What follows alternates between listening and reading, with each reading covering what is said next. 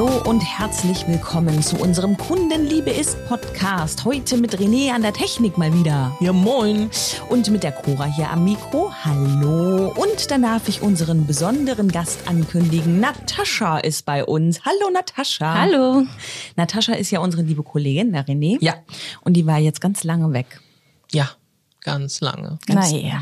Naja, sie wäre lieber noch länger weg gewesen, weil Natascha ist nämlich auf Weltreise gewesen und musste das Corona-bedingt leider unterbrechen. Wie lange wart ihr unterwegs jetzt? Ein halbes Jahr waren wir jetzt unterwegs. Also ein bisschen länger, aber ja.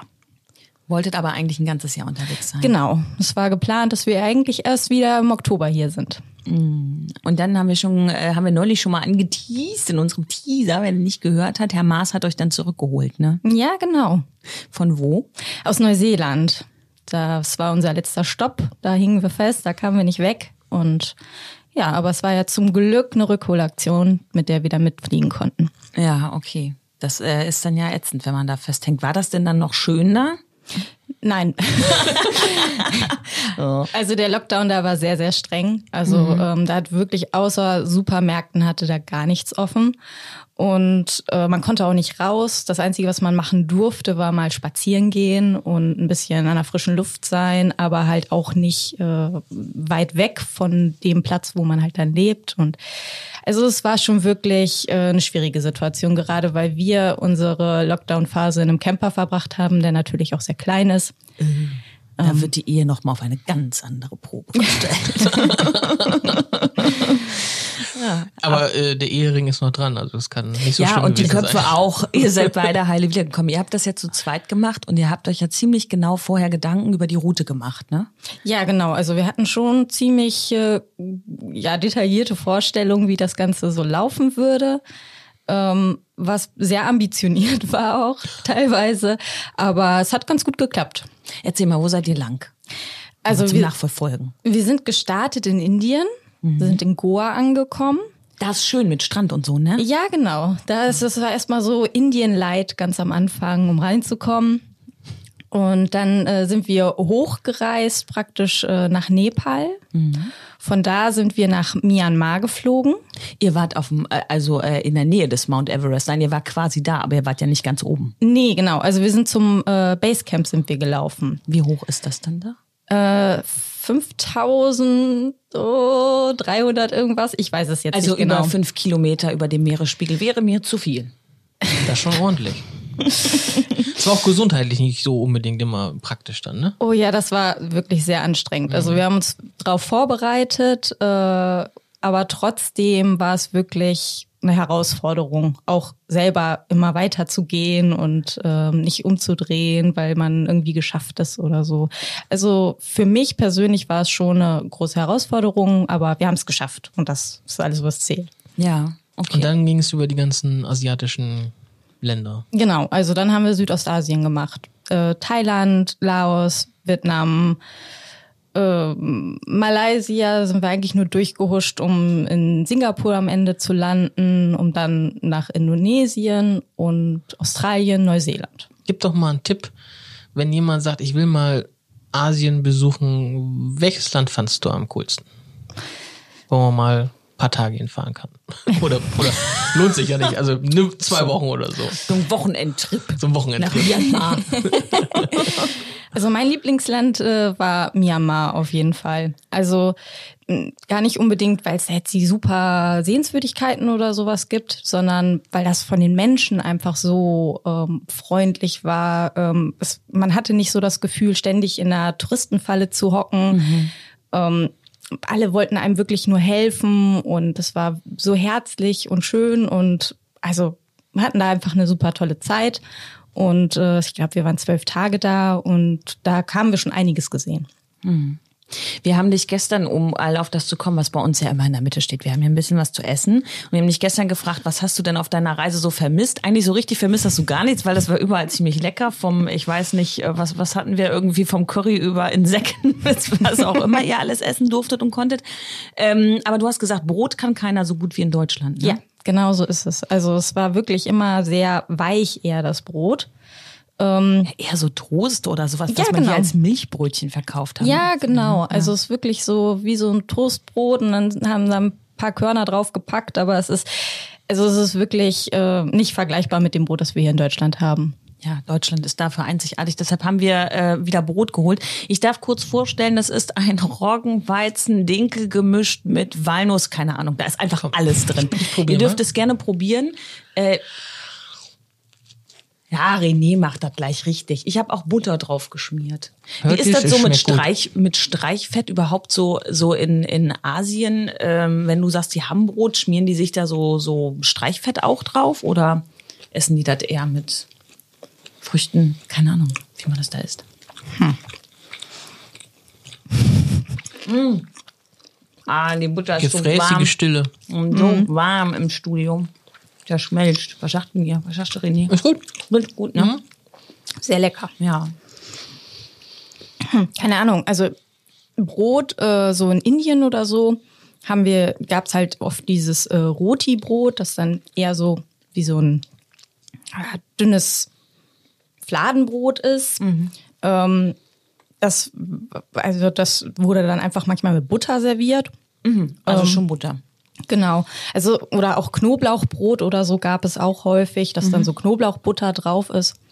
Aber ja, das Brot hat sich halt dann schon stark unterschieden von dem, was wir hier so kennen. Ich erinnere mich an eine Fahrt mit meinen Eltern. Drei Wochen Frankreich, nur Baguette. Direkt hinter der deutschen Grenze sind wir in einen Supermarkt, haben uns ein Packen Schwarzbrot und Käse geholt und es im Auto aufgegessen.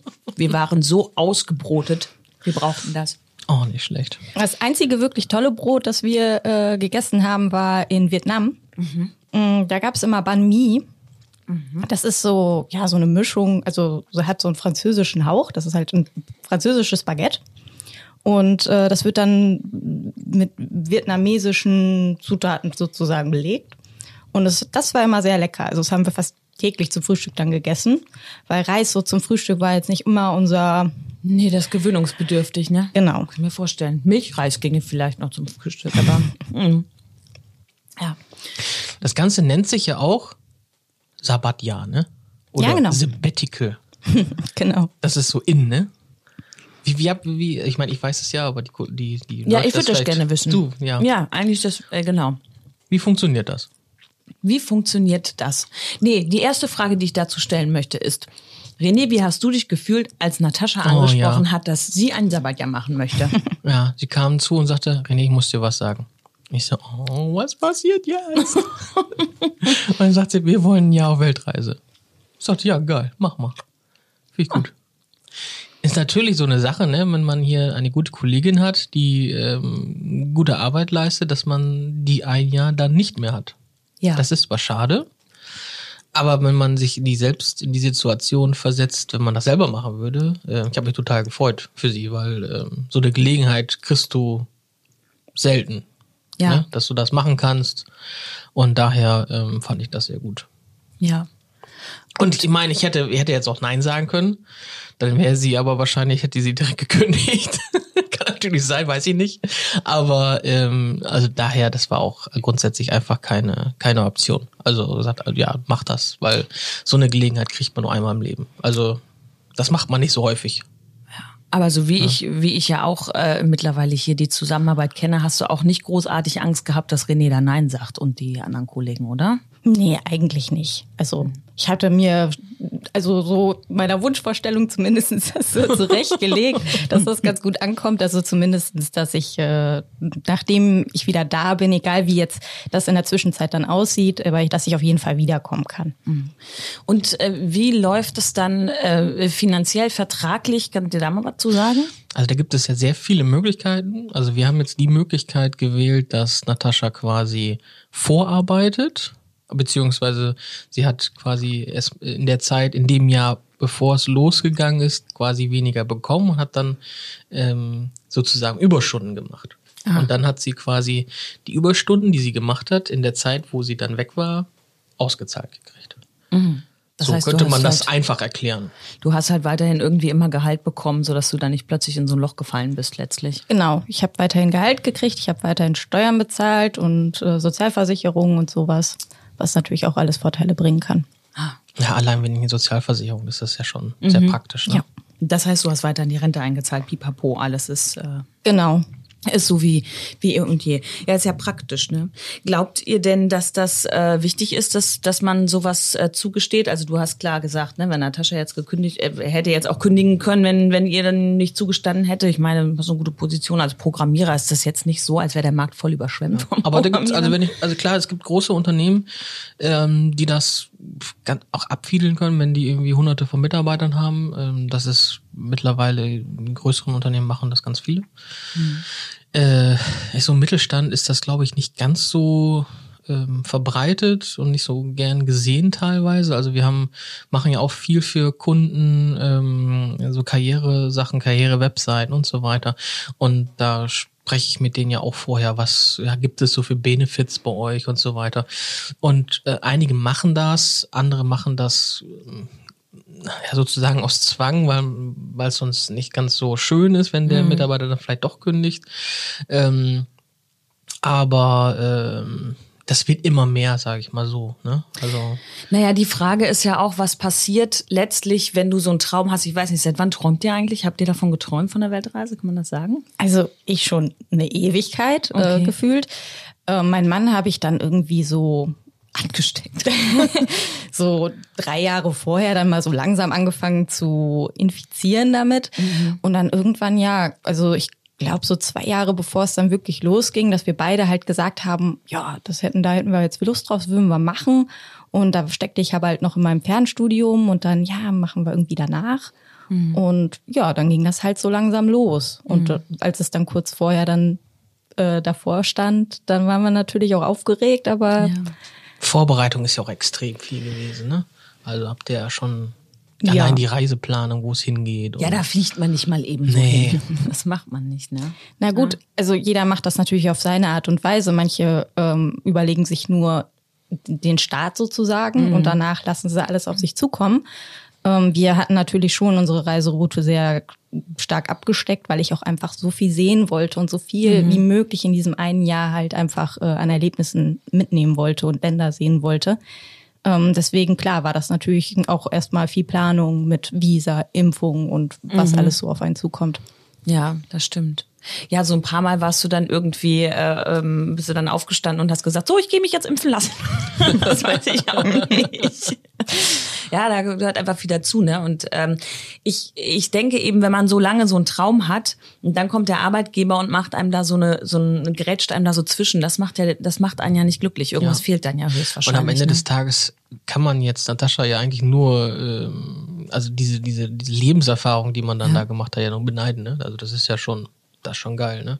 Hast du irgendwas von der Reise so mitgenommen, wo du sagst, irgendwie vielleicht auch so für fürs tägliche Leben oder für den Job, so nach dem Motto, ich weiß, ich brauche jetzt nicht mehr viel zum Leben, weil ich es gesehen habe, wie andere Menschen leben oder irgendwie sowas?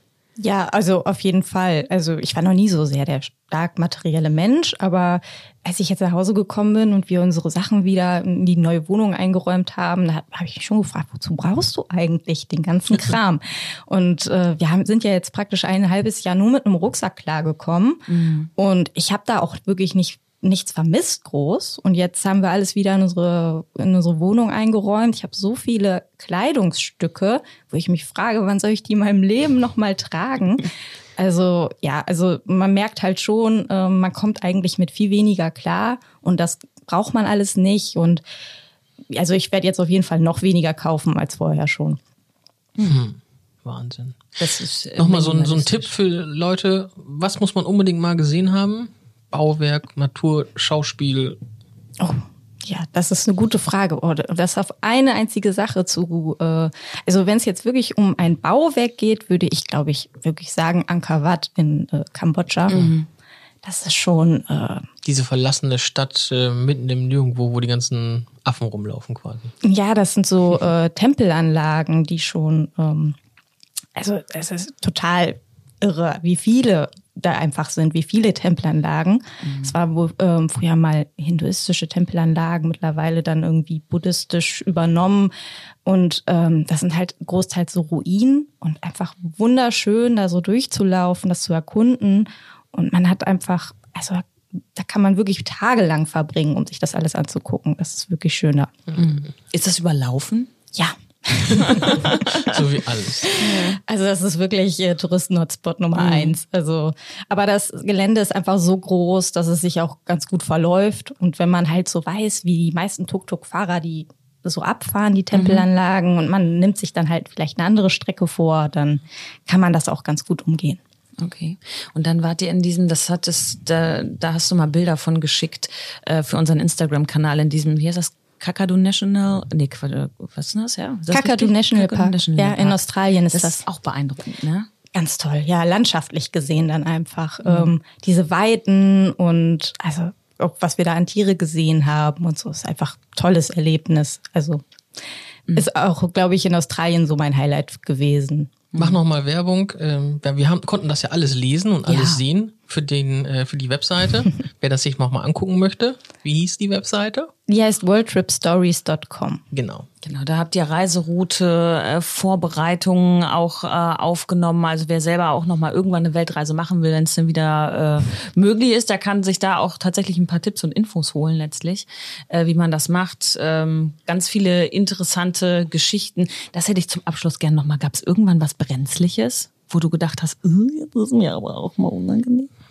Was Unangenehmes. Also klar, wir hatten öfter mal irgendwie so Situationen, weil mein Zug verpasst zum Beispiel. Und aber es ging immer irgendwie weiter. Also jede Situation, wo wir uns erstmal so oh, unwohl gefühlt haben oder dachten, oh Gott, nein, das ist jetzt ganz schlimm, ähm, gab es immer irgendeine Möglichkeit, irgendjemand, der uns geholfen hat, irgendwie, dass es weiterging. Also nie irgendwie was Schlimmes. Mein Mann, der war in Myanmar kurz krank. Ähm, da sind wir auch ins Krankenhaus gegangen ähm, weil der hatte so ein paar Symptome, die auch auf Malaria hätten äh, tr- zutreffen können. Und wir, ohne Erfahrung, bist du natürlich vorsichtig. Und im Endeffekt war es alles gar nicht so schlimm. Also, ähm, aber gut, man weiß es nicht. Und wir sind dann einfach länger im Myanmar geblieben als geplant, ähm, haben das wieder woanders ausgeglichen und ähm, das es war alles gut. Also im Endeffekt betrachtet, rückblickend betrachtet, kann ich eigentlich nicht, nichts Negatives sagen. Das ist total schön. Also das heißt, jede Herausforderung dann letztlich hat irgendwie auch ihr Gutes gehabt. Ja, das ist ja auch eine Fall. schöne Erfahrung. Ja, Und der Arbeitsalltag hat dich schon wieder im Griff oder bist du noch ein bisschen entspannt? Ja, also noch, äh, muss ich sagen, bin ich noch relativ entspannt. Ähm, es ist noch alles vom, vom Arbeitsumfang alles über, äh, zu überblicken. Also ja, also ich, aber klar, ich bin natürlich schon wieder voll drin in der Arbeit. Und äh, Südamerika fehlt ja jetzt noch. Macht ihr dann noch mal? René will schon mal abchecken, worauf er sich Muss ich mich muss. auf irgendwas einstellen? Ja, also wir werden jetzt nicht nochmal sagen, okay, gut, das halbe Jahr holen wir jetzt irgendwie in, insgesamt in einem nach. Ähm, das Aber ihr nehmt euch dann mal noch die ein, zwei Länder, drei, vier Länder noch mal Genau. vor. Also klar, wir wollen natürlich noch das eine oder andere auch in Südamerika sehen und werden jetzt über diese nächsten Urlaube versuchen, so einiges irgendwie wieder reinzuholen, was wir verpasst haben. Schön. Sehr Ja. gut. Wir danken dir auf jeden Fall sehr für das Gespräch. Ja, gerne. Und ähm, ja, was können wir sonst noch sagen? Gar nichts mehr, ne? Gar nichts Ist mehr. alles schön. Ja. Wenn, also einfach nur ein Appell an die äh, Unternehmen da draußen, wenn ihr es möglich machen könnt, macht es ihr Genau. euren Mitarbeitern möglich. So. Du könntest ja jetzt ja quasi den Satz mit Kundenliebe ist mit dem Sabbatical vervollständigen. ja, Kundenliebe ist als Sabbatical für die Mitarbeiter. Ja, so, so haben wir den runden Abschluss. Wir wünschen euch da draußen was. Macht es gut. Bis zur nächsten Folge. Tschüss. Ciao. Tschüss.